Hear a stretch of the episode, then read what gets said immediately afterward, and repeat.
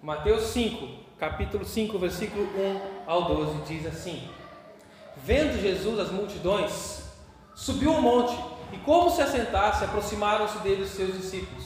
E ele passou a ensiná-los, dizendo: Bem-aventurados os humildes de espírito, porque deles é o reino dos céus. Bem-aventurados os que choram, porque serão consolados. Bem-aventurados os mansos, porque herdarão a terra. Bem-aventurados que têm fome e sede de justiça, porque serão fartos.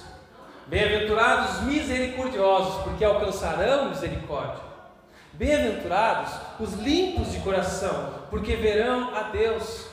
Bem-aventurados pacificadores, porque serão chamados filhos de Deus.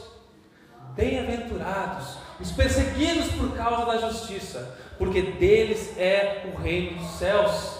Bem-aventurados sois quando por minha causa vos injuriarem e perseguirem e mentindo disserem todo o mal contra vós. Regozijai-vos e exultai, porque grande é o vosso galardão nos céus. Pois assim perseguiram os profetas que viveram antes de vós. Oremos mais uma vez. Senhor, nosso Senhor Jesus, que a tua palavra encontre morada em nosso coração.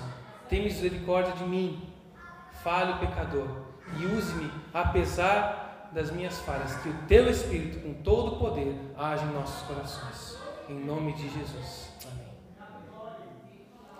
Bem-aventurados os limpos de coração, porque verão a Deus. Versículo 8. Esse é a bem-aventurança de hoje verão a Deus. Enxergar, enxergar o que está diante de nós. Quantas vezes não vemos algo? Cada um tem uma percepção, um olhar para as coisas. Cada um tem uma maneira de olhar uma circunstância, de olhar um fato, de narrar uma história, de contar alguma coisa. Cada um vê um detalhe diferente. A gente já tem um exemplo disso na própria Escritura, né, nos Evangelhos. Cada um dos autores dos Evangelhos escrevendo a mesma narrativa sob outra perspectiva, mostrando outras, outras coisas dentro daquela circunstância. Quantas vezes a gente passa por um lugar e depois alguém comenta uh, sobre algo que viu naquele trajeto e a gente não reparou, não viu. Está viajando, ah, tu viu lá que a gente passou por tinha um negócio na estrada, naquela cidade. Não vi nada disso. Parece que eu estava de olho fechado. Ou quantas vezes ah, alguém te pergunta sobre certo estabelecimento num caminho que tu anda todo dia e tu nem lembra. Sabe aquela loja ali bem ali do lado da, da das Colombas ali? Qual? Nossa, não estava lembrado. Se às vezes tu está bem perdido, alguém dá uma referência, tu passa, tu conhece o lugar, mas parece que fugiu aos seus olhos aquilo. Não lembramos. Isso acontece quando estamos lidando com algo que não conseguimos enxergar bem que está acontecendo também, circunstâncias da vida. Por que será que está acontecendo? A gente não entende, não enxerga. Quando algo não está limpo o suficiente, não podemos ver com clareza, enxergar bem. Quando há sujeira, somos impedidos de ver. Quando há sujeira, somos impedidos de ver. E escrevendo isso aqui, eu me lembrei de uma viagem que eu fiz para o interior da cidade de Rio Grande. Eu morava em Caxias, fui num casamento em Panambi e aí na manhã seguinte fui para Rio Grande. Então fiz uma cruzada aí no estado, mas e aí eu botei no GPS, isso foi em 2015. Eu botei no GPS, o GPS nos mandou por um atalho, porque era uma cidadezinha no interior de Rio Grande, chamada Arroio do Padre. E aí tinha que pegar para um outro lado, mas aí eu fui para o lado que o GPS mandou, que era mais curto, e me enfiei no lamaçal, um barro total, tinha chovido aquele final de semana durante a viagem, muito barro me perdi ali, estava em dois carros, me perdi na, na estrada, depois a gente se achou. Só não ficou atolado mesmo pela graça do Senhor, né? misericórdia de Deus. No fim deu tudo certo, mas foi uma viagem terrível. E teve uma circunstância que a gente parou assim que era um morro, era uma descida e depois uma subida. E lá na descida, lá embaixo, estava um lamaçal muito forte. E eu pensei, cara, como é que eu vou passar? Esse é o maior risco da, daquela estrada. E aí eu tinha que botar uma marcha e em uma velocidade constante. Não podia acelerar muito nem reduzir. Não posso parar aqui, senão já era. E se eu pisar muito, também fico. Então achei uma velocidade, fui constante. E nisso veio um carro na direção contrária. E ele, eu acho que achou que tinha que passar toda a velocidade.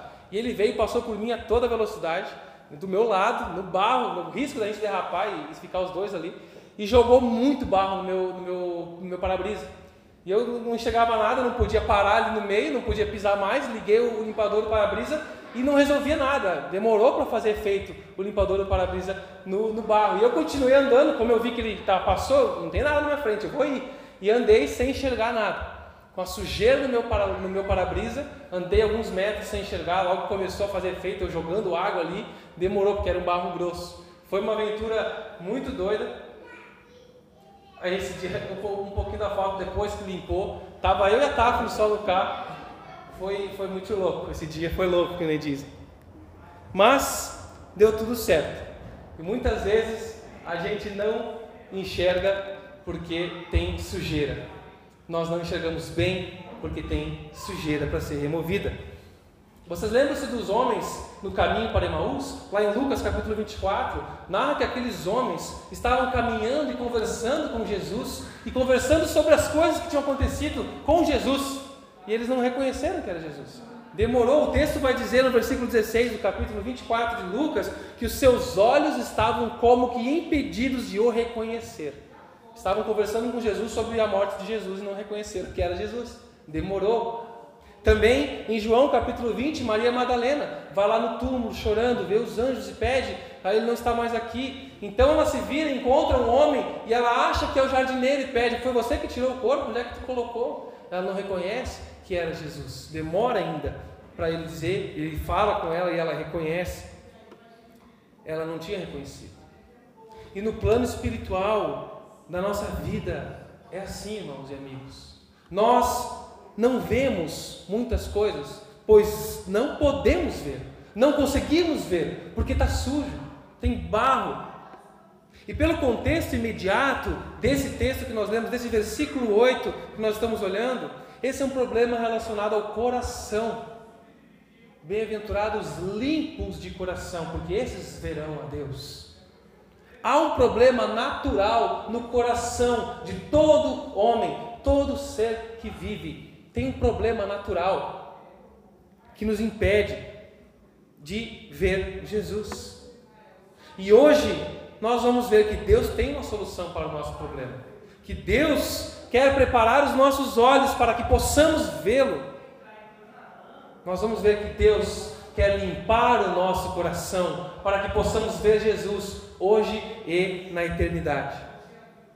Mas qual o problema do coração? Quando a Bíblia fala de coração, ela não está se referindo a um órgão pulsante que bombeia sangue aos demais ao corpo, também não está referindo-se aos sentimentos, como hoje a gente comumente usa a palavra coração. Ah, tocou no meu coração. Muitas vezes está falando em algo muito sentimental, em algo emocional. Quando a Bíblia se refere a coração, ela não está se referindo apenas a sentimentos, mas como ao centro da vida do ser humano o, centro de controle, as faculdades mentais, toda a capacidade racional, emocional do ser humano. O centro da vida era considerado o coração, não a mente, como a gente hoje fala do cérebro, né? e entendeu e aprendeu isso, mas o coração era o centro das emoções de toda a vida, de todo ser do homem, o que controla a sua vida. Só que esse órgão esse símbolo que controla toda a sua vida, que é a fonte das suas emoções, da sua razão, do seu discernimento, ele vem com um problema congênito. Ele vem com um defeito da fábrica de Adão, não da fábrica de Deus. Um problema no interior dele, que torna ele sujo, mais sujo do que meu carro. Isso nos impede de ver a Deus, mas ele precisa e pode ser limpo. Essa sujeira é o pecado herdado da nossa natureza. Pecado com o qual todo ser humano nasce é a rebeldia natural contra a vontade de Deus. É um desejo natural do homem de querer conduzir a vida por conta própria, de querer saber o que é melhor para si, que se manifesta em diversos níveis para cada um. Indiferença com o Criador, rebeldia direta ou não. De diversas maneiras. E quando nós olhamos para a Bíblia, nós vemos que a preocupação primária dos fariseus, aqueles líderes religiosos, era com o comportamento religioso, com a parte externa, com estética. Então era cheio de regras e controle das regras naquilo que se podia ver, a aparência da religiosidade, cumprimento de regras.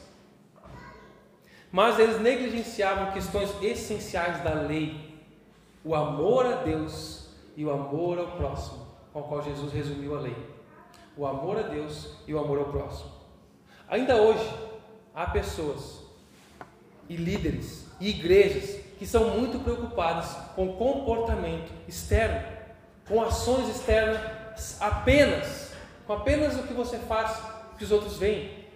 Por isso implementam muitas regras, do pode não pode, pode isso e não pode aquilo, isso pode, isso não pode. E a vida vira uma hipocrisia e incoerência. Porque a pessoa fica tentando manter as regras aqui, mas quando ninguém vê, ela faz alguma outra coisa e fica uma incoerência. Será que Jesus veio para nos dar uma cartilha de regras, de pode e não pode? O que a gente olha aqui pra, na Bíblia, irmãos e amigos, é que a motivação, o coração é que ocupa o lugar central do ensino de Jesus. É lá dentro que precisa ser consertado. Por isso, nós não conseguimos consertar por conta própria o nosso coração, porque é algo interior e espiritual. Como Jesus nos ensina em Marcos capítulo 7. Olha o que diz Marcos 7, 20 a 23.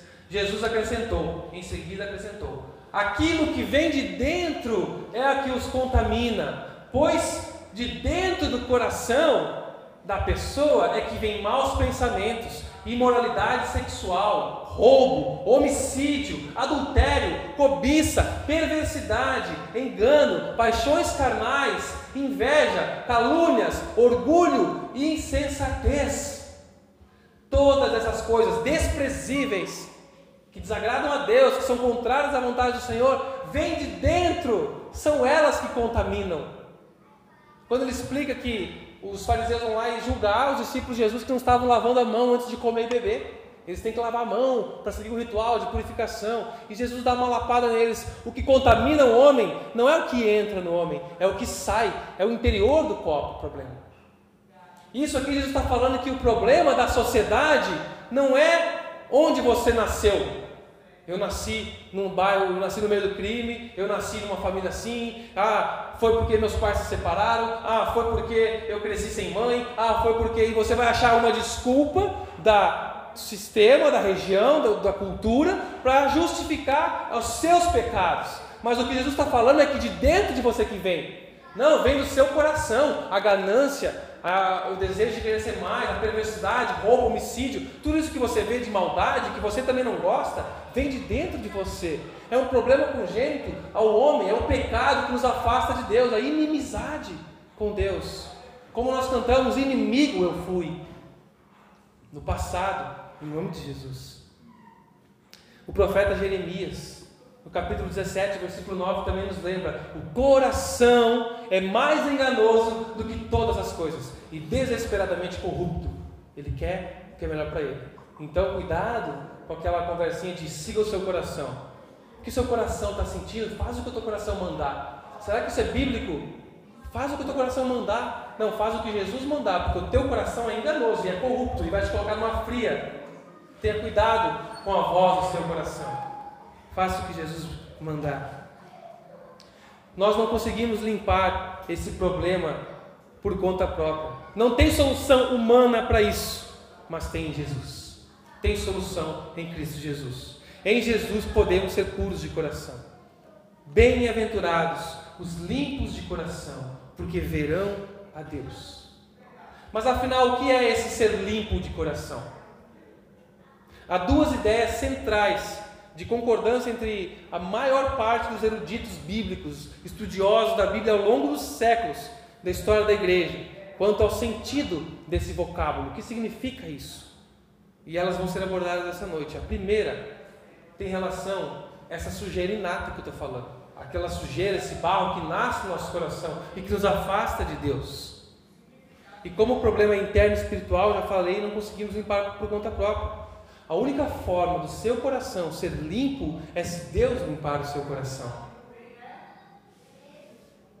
E Ele faz isso te dando um novo coração, um novo nascimento. É o lavar regenerador do Espírito que regenera, que dá vida. Paulo escreveu isso para Tito, lá no capítulo 3, versículo 5, falando sobre a salvação. Não é por atos de justiça, não é pelo quanto você se esforça para ser bom, não é pela caridade que você faz, não é por causa de atos de justiça por nós praticados, mas pela misericórdia dele, ele nos lavou, nos salvou pelo lavar regenerador e renovador do Espírito Santo. não é apenas esse lavar, não é apenas um traço de caráter, eu sou uma pessoa purinha, eu sou uma pessoa limpinha de coração, não tenho maldade, não sou malicioso. Não é um traço de caráter, mas é uma característica da nova vida, é a nova vida, da qual flui todos os outros traços de caráter de Jesus. Essa limpeza do Espírito Santo é que remove a sujeira natural. E isso só o Espírito de Deus pode fazer. É Ele quem tira toda a contaminação e nos apresenta diante de Deus Santo como puros. Como é que Deus Santo, que não se mistura com a impureza, poderia se relacionar com a gente se a gente é sujo assim? Por causa do lavar regenerador do Espírito. Deus só nos aceita diante dele por causa do lavar regenerador do Espírito. A fé na obra de Jesus, o sangue do Cordeiro que nos lava de todo o pecado. No antigo pacto, no antigo testamento, a antiga aliança, quando as pessoas pecavam, elas precisavam fazer sacrifícios para serem purificadas. Então tinham vários rituais, que tipo de pecado, que tipo de sacrifício que tinha que fazer. E aí também tinha os sacrifícios do sacerdote por toda a nação, se alguém não confessou seu pecado. Então diversos sacrifícios. Passar por um ritual de purificação. Apesar de que o sangue de animais não tinha efeito de perdoar. Hebreus esclarece isso, conforme a, a, revelação foi progredindo, a Bíblia foi sendo entregue pelos profetas do Senhor. A gente abre lá em Hebreus capítulo 10, versículo 4, diz: Porque o sangue de bodes, é impossível que sangue de bodes de touros remova pecados. Ah, então aquele povo nunca foi perdoado por causa do sangue do touro dos bodes que eles sacrificavam? Não. Aquilo era uma, também didático para o que haveria de vir. Era uma sombra de algo que estava chegando. Sabe quando você está andando e vê aquela sombra vindo, de repente você passa pelo objeto? O objeto aqui é a pessoa de Jesus. Esses sacrifícios apontavam para Jesus, era a sombra do que haveria de vir. O sacrifício perfeito. Você crente, você que crê em Jesus, você que já confessou Jesus como único, exclusivo, suficiente na sua vida, Salvador, Senhor e Salvador, você precisa sacrificar algo quando peca para se purificar? Não, não, pastor, jamais. Jesus foi o meu sacrifício substituto. É verdade. Mas você precisa sacrificar Jesus toda vez que peca? Será que toda vez que você peca, que nem aquela história que eu, é mais um prego na cruz? Jesus, cada pecado meu eu estou sacrificando de novo, Jesus. Não, irmãos, isso não acontece, porque o sacrifício de Jesus é perfeito. É o sangue perfeito que nos purifica de uma vez por todas. Olha o que diz Hebreus, capítulo 10, versículo 26 e 27. É de um sumo sacerdote como ele, se referindo a Jesus, que nós necessitamos, pois ele é santo, irrepreensível, sem nenhuma mancha de pecado, igual aquele cordeirinho lá da Páscoa que Jesus, Deus ensinou o povo. Ele é irrepreensível sem nenhuma mancha de pecado, separado dos pecadores e colocado no lugar de mais alta honra no céu. Ele não precisa oferecer sacrifícios diariamente. Ao contrário de outros sumos sacerdotes que tinham que cada vez ficar fazendo mais sacrifícios, porque eles ofereciam primeiro pelos próprios pecados, depois pelos do povo e assim por diante. Mas Jesus, ele, porém, o fez de uma vez por todas, quando ofereceu a si mesmo como sacrifício. De uma vez por todas. Não há mais sacrifícios. As nossas ofertas são de gratidão e amor.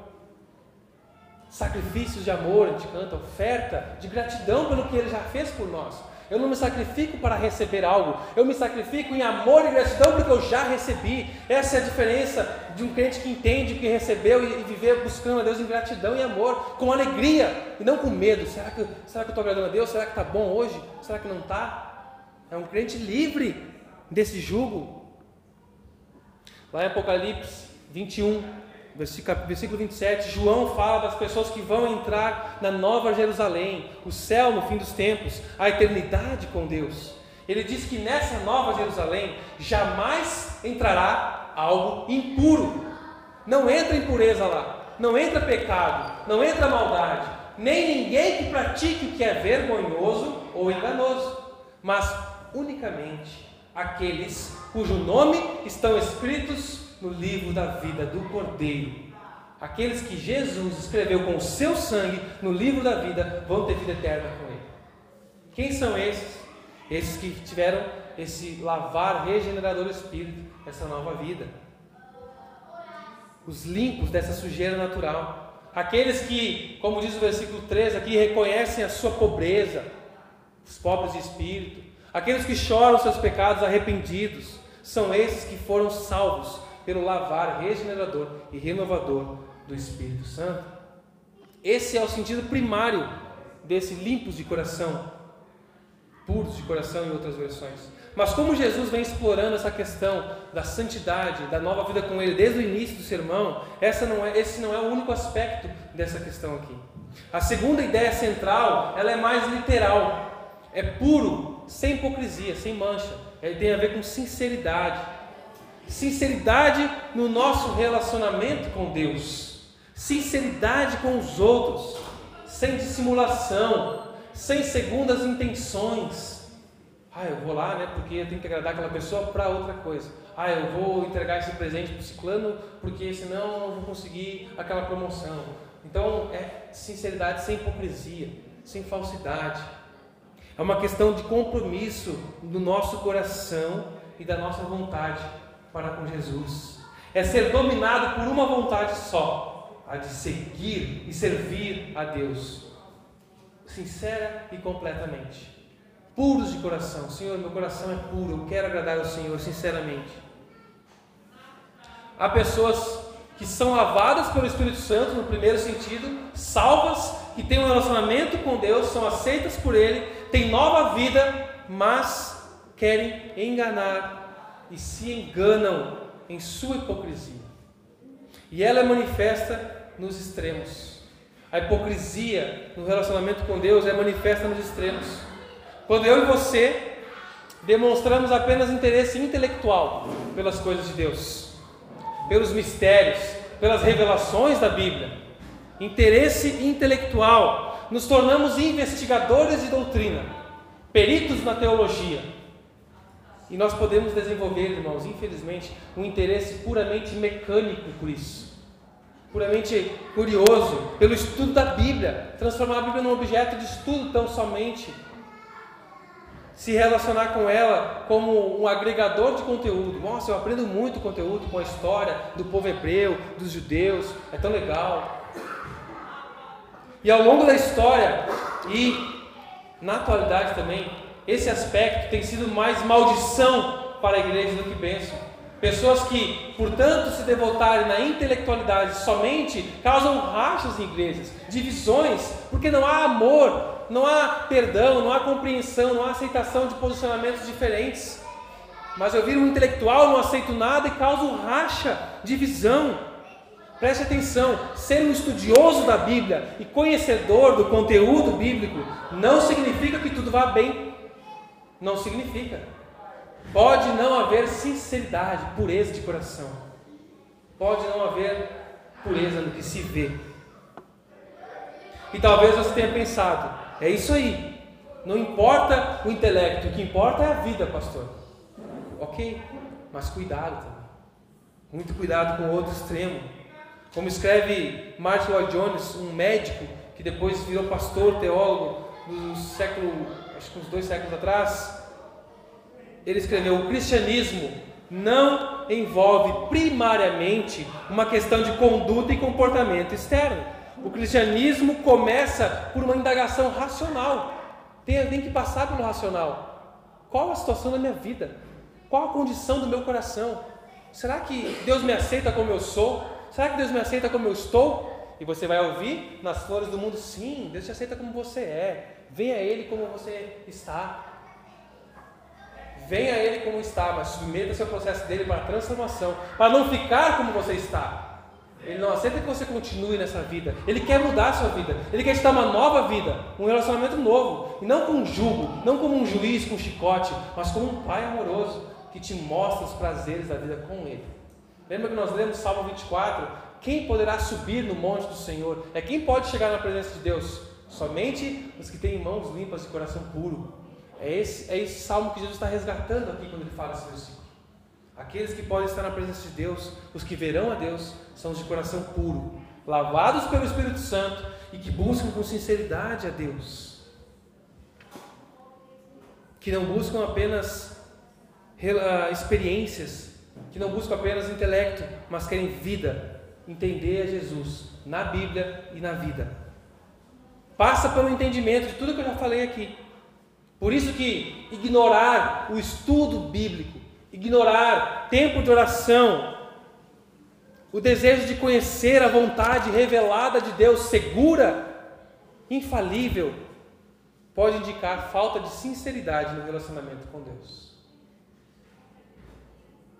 Ignorar isso pode indicar falta de sinceridade no relacionamento com Deus. Por que, que você está se relacionando com Deus? Quero as bênçãos dele, eu quero a emoção do culto, eu quero a segurança que ele me dá, mas não quero conhecer e fazer a sua vontade revelada. É até estranho tentar desassociar essas coisas, usufruir do cuidado de Deus e não conhecer a vontade dele. Mas se o seu desejo não é Jesus e a sua vontade, o perdão, a comunhão, mas é alguma outra coisa que você está desejando e quer usar Jesus para alcançar aquilo, se Jesus é um objeto ou um meio para algo, você está sendo enganado por si mesmo. Se Jesus é um meio de você conquistar, sei lá, o que você pode estar querendo. Eu quero a casa dos meus sonhos, eu quero a família perfeita, eu quero um lar assim assado, e você coloca Jesus como um objeto de meio para isso. E não entende que Jesus, ele não é o meio, ele é o fim, a glória dele. Jesus é que traz essa paz, essa plenitude, essa alegria transformadora para o seu lar, para a sua sabedoria, para o seu trabalho, para as suas finanças. Ele abençoa, ele é bom, ele é bondoso, ele prospera, ele cuida. Mas qual é o seu interesse no relacionamento com ele? Da mesma forma que o outro extremo, muitas vezes, ignorar o estudo da Bíblia, não há sinceridade nem pureza no que se vê. Tá, pastor? Então o que importa é que as pessoas sejam sinceras. Falar o que pensa, ser sincero, sem hipocrisia. Esses são os bem-aventurados. A sinceridade e a integridade não é suficiente por si só. Se sinceridade salvasse, não precisaria de Jesus. Jesus é substituto. Uma pessoa pode estar sinceramente certa, mas também pode estar sinceramente errada.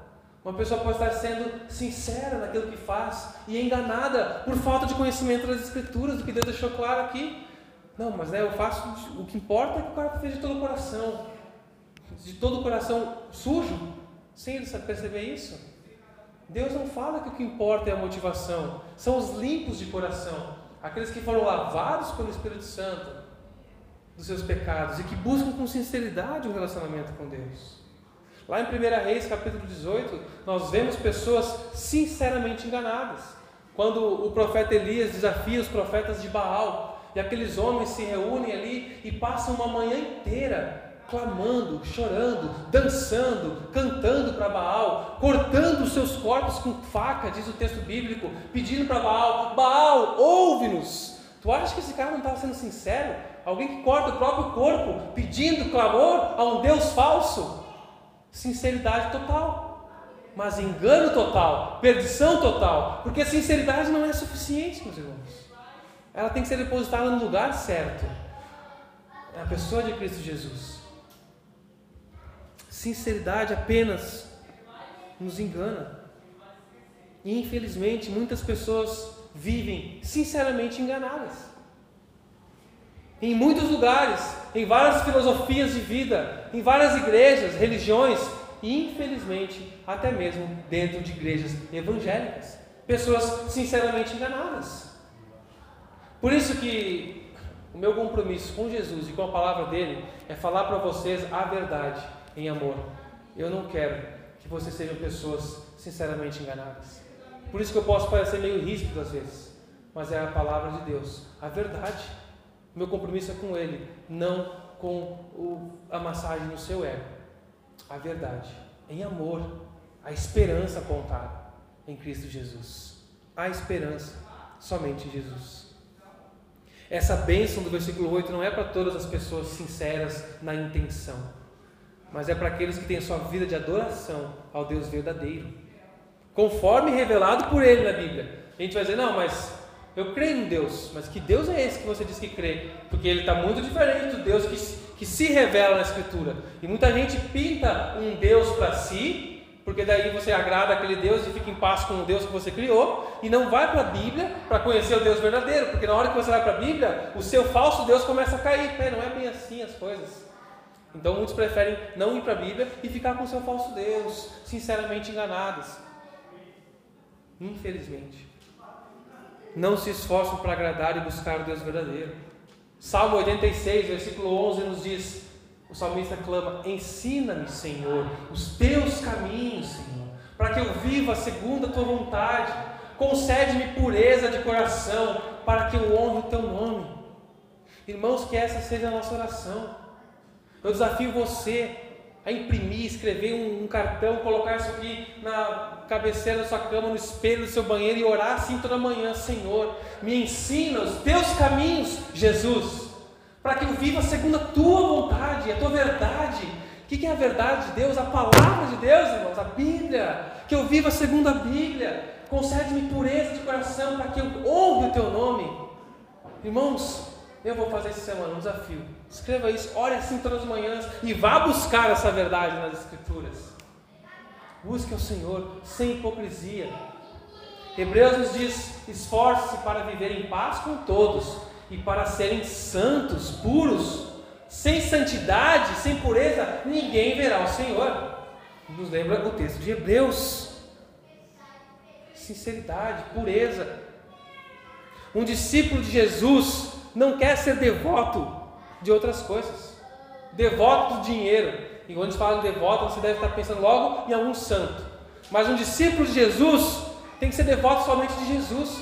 Tem muitos cristãos devotos ao dinheiro, devoto ao trabalho, devoto à família. Não, a minha família é tudo para mim. Depois Jesus, primeiro a minha família. Pô, meu pai e tal, né? O cara que me colocou no mundo, minha mãe.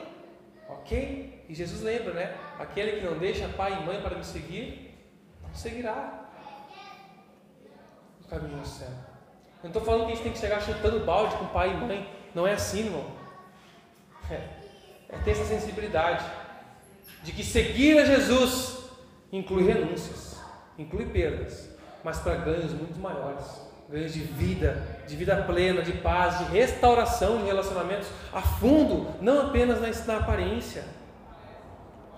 Um discípulo de Jesus não quer apenas os bens de Jesus, mas quer usufruir de tudo que Ele nos dá, com alegria, gratidão, sabedoria, servindo ao próximo. A quem ou ao que você tem sido devoto. Devoto é aquilo que a gente se entrega, aquilo que a gente busca. Você está devoto do seu trabalho? Só não tem uma capelinha lá com o crachá, né? Mas é uma devoção ao trabalho.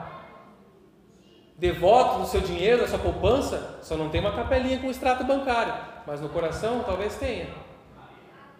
O que é a nossa devoção? A Jesus unicamente? Essa limpeza nesse segundo caráter, puro, sem hipocrisia. É um processo, é um processo de Deus na nossa vida. É Jesus removendo os requisitos de lama. Quando eu passei a ver no meu carro ali, o para-brisa se tornou, eu comecei a ver as coisas, mas meu carro ainda estava sujo. Foi um processo para limpar. O cara que limpou teve muito trabalho, não foi o meu caso, não fui eu, mas foi um longo processo para limpar aquilo ali. É assim na nossa vida. A gente começa a ver, a contemplar Jesus, mas há um processo de agora tirar esse balde onde Ele nos tirou. Ele nos tira da podridão, do fundo da lama, para a gente enxergar Ele. E agora é uma caminhada ao lado dele, que Ele vai tirando essa lama do nosso corpo. Vai tirando, ó, oh, tem mais uma sujeirinha atrás da, seu, da sua orelha, tem mais uma sujeirinha dentro do seu nariz, ó, oh, você não enxerga. E é a palavra, a Bíblia, é esse espelho que mostra essa sujeira, para que possamos nos tornar puros, irmãos, e agradar a Deus. Esse limpar é a busca pela santificação de Hebreus, que Hebreus diz. Deus quer limpar o nosso coração. Ele quer limpar o nosso coração para que possamos ver Jesus hoje e na eternidade. Bem-aventurado são os limpos de coração, porque verão a Deus. E o que é esse ver a Deus? Lá em João capítulo 1, versículo 18 diz que ninguém jamais viu a Deus, nem mesmo Moisés, que viu alguns aspectos divinos, mas que nenhum outro homem jamais viu, mas ele não viu a face de Deus. Alguns pensam que se trata apenas de uma questão espiritual, né? Deus é espírito, nós somos seres físicos, por isso não podemos ver a Deus. Mas nós temos percebido pela Bíblia que não é um problema com os olhos, mas com o coração. Porque Deus deixa claro isso em Êxodo, capítulo 33, versículo 20: Ninguém pode me ver e continuar vivo, por causa da santidade de Deus. Em sua essência pura, sem algum tipo de filtro, Deus nunca foi visto. Mas Jesus é esse filtro, para que nós possamos ver a Deus, a chegarmos até Deus. Ele é o próprio Deus encarnado. Foi para isso que Jesus veio. Jesus quer que você veja. Ele orou por mim e por você. Em João capítulo 17, ele pede isso para que nós possamos ver a sua glória. Porque Deus quer limpar o nosso coração para que possamos ver Jesus hoje e na eternidade. Essa será a recompensa daqueles que forem limpos pelo lavar regenerador do espírito e constante na nossa vida. Os puros de coração verão a Deus. E o interessante é que isso se refere à nossa vida tanto aqui quanto futura, o ver a Deus. O pecado é como poeira nos nossos olhos. Você começa a enxergar embaçado, dói, você não está vendo bem. É como aquele barro no para-brisa que demora, que distorce, que dificulta a nossa visão. Esse é o pecado. Mas se os teus olhos, ou se o teu coração estiver sendo limpo pelo Espírito Santo, por meio da palavra de Deus, você terá o benefício de ver a Deus, a Jesus, ainda desse lado de vê-lo nas obras da criação, de ver Jesus e contemplar Jesus na sua criação, de ver a ação de Deus, não apenas poeticamente, chegar num belvedere ali, olha como Deus é lindo tudo que fez. É realmente algo que só no coração você sentir, meu Criador fez tudo isso, soberano, e se preocupa comigo, e me quer, e abandona, ou deixa, né, não abandona, mas deixa as 99 seguras para buscar a ovelha perdida o meu Salvador, o meu Senhor. Eu começo a ver Jesus nas circunstâncias da vida. Por que, que isso está acontecendo aqui em casa? Por que esse problema? Peraí, Deus está querendo se revelar. Está querendo que te enxergue Ele de alguma maneira. Por que esse problema? Por que essa circunstância? Por que essa bênção surgiu agora, do nada? Eu nem esperava uma bênção dessa. Deus quer que você veja Ele te consolando, colocando família para você. Deus quer que você veja Ele nas alegrias da vida, no conforto da vida. Só que somente os limpos de coração conseguem ver Jesus nessas questões. São vislumbres de algo inimaginável que nós vamos ver na glória, irmãos. É tipo petiscos para um banquete final que nós vamos ter com Jesus. E petiscos muito bons. Imagina o banquete. Enquanto esse dia não chega, nos alegramos com esses petiscos maravilhosos que Deus nos dá aqui. Por isso, Deus quer limpar o nosso coração, para que possamos ver Jesus hoje e na eternidade. O ensino de Jesus aqui nessa sentença nos ministra um teste simples que pode enquadrar você em duas categorias de pessoa que lançam desafios para nós. O primeiro desafio é o convite de Jesus para pessoas que ainda não foram limpas no coração. Pessoas que não têm convicção se o seu coração foi limpo. Será que meu coração foi limpo pelo Espírito Santo e Deus olha para mim e me aceita ou meu coração ainda está sujo? Será que eu posso ser aceito por Deus do jeito que eu sou pelo lavar o Espírito? Esse é o primeiro desafio. Será que você é limpo de coração? O primeiro convite de Jesus essa noite para você é para você que tem percebido sujeira no seu coração, que entendeu que o seu coração precisa ser lavado pelo lavar regenerador do Espírito Santo que traz vida, vida nova, vida plena com Jesus. Talvez você está andando em diversos caminhos, filosofias, buscas buscando plenitude de vida, buscando paz interior, tentando se sentir limpo de diversas maneiras, em diversos lugares. Hoje, meu irmão, meu amigo, você pode ouvir a voz de Jesus dizendo para você: Deixa eu te lavar permanentemente, deixa eu limpar o seu coração, deixa eu fazer você um bem-aventurado, feliz, divinamente feliz. Talvez essa oportunidade não seja novidade para você. Talvez você já esteve em, em igrejas por anos, se considera cristão, gosta de Jesus, gosta dos ensinos de Jesus, mas eu te digo que isso não é suficiente. É o lavar regenerador do Espírito Santo, que só o Espírito pode te dar. Alegria de vida plena e paz da sua alma pela reconciliação com Deus, pela fé na obra de Cristo Jesus. Ouça o chamado de Jesus hoje para você. Renda-se a Ele. Para lavar do teu coração. Para que Ele purifique o teu coração de uma vez por todas. Como nós lemos em Hebreus. Jesus quer enxugar tuas lágrimas. Quer caminhar ao teu lado. Quer dar sabedoria para você cuidar da tua família. Quer dar direção para você. Esse é o nosso Senhor que se importa. Para que a sua glória seja vista por nós. Você não sabe o que acontecerá com a sua vida. Não adie a coisa mais importante da sua vida. Não adie. Você não sabe o que acontecerá. Essa manhã eu recebi a notícia. Sexta-feira eu recebi a notícia de um senhor, amigo meu. conheci ele pouco tempo. Trabalhamos juntos algumas semanas atrás. Um profissional da área de construção prestando, fazendo serviço, e eu fui dar um apoio para ele, ajudar. Trabalhamos juntos uns dois, três dias. Esse senhor já de idade, 60, 70 anos, 60 e poucos anos, 70 e poucos anos, teve um AVC hemorrágico sexta-feira. E hoje de manhã faleceu. A gente não sabe o que será da nossa vida. Você fica adiando a coisa mais importante da sua vida, que é render-se plenamente a Jesus. Mas Jesus também traz um outro desafio para nós essa noite. Para você que já contemplou o Cristo Jesus, já se entregou a Ele, já foi lavado pelo lavar regenerador do Espírito Santo, já recebeu a nova vida, foi lavado pelo sangue de Jesus, já fez uma confissão pública disso. Mas Jesus quer continuar te limpando. Jesus quer limpar o seu coração para que você possa vê-lo cada vez mais. Não no sentido salvífico, porque se você já foi salvo, já foi lavado, como vimos em Hebreus, é de uma vez por todas. Mas Ele quer mais de você. Talvez você não tenha mais visto Jesus tão claramente como via em outros tempos da sua vida. Talvez você não tenha mais visto Jesus como costumava ver, não se relaciona mais com Ele como costumava, não tem mais crescido na intimidade, não tem mais aquele tempo de oração gostoso com Jesus. Talvez isso ficou no passado. Parece que o seu para-brisas está com muito bar e você não está conseguindo enxergar direito as coisas da vida, mesmo sabendo que Jesus já lavou o seu coração. Onde você perdeu o compromisso com a pureza? Onde você perdeu o compromisso com a sinceridade? Onde você foi ludibriado pelo mundo, pelo prazer, pelo conforto e isso ficou para trás? O relacionamento com Jesus. Deus quer limpar o nosso coração para que possamos ver Jesus hoje e na eternidade.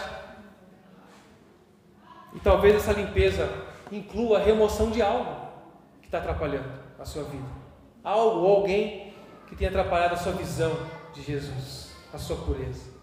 Você tenta resolver sozinho seus problemas. Você procura ajuda em tudo que é lugar no mundo.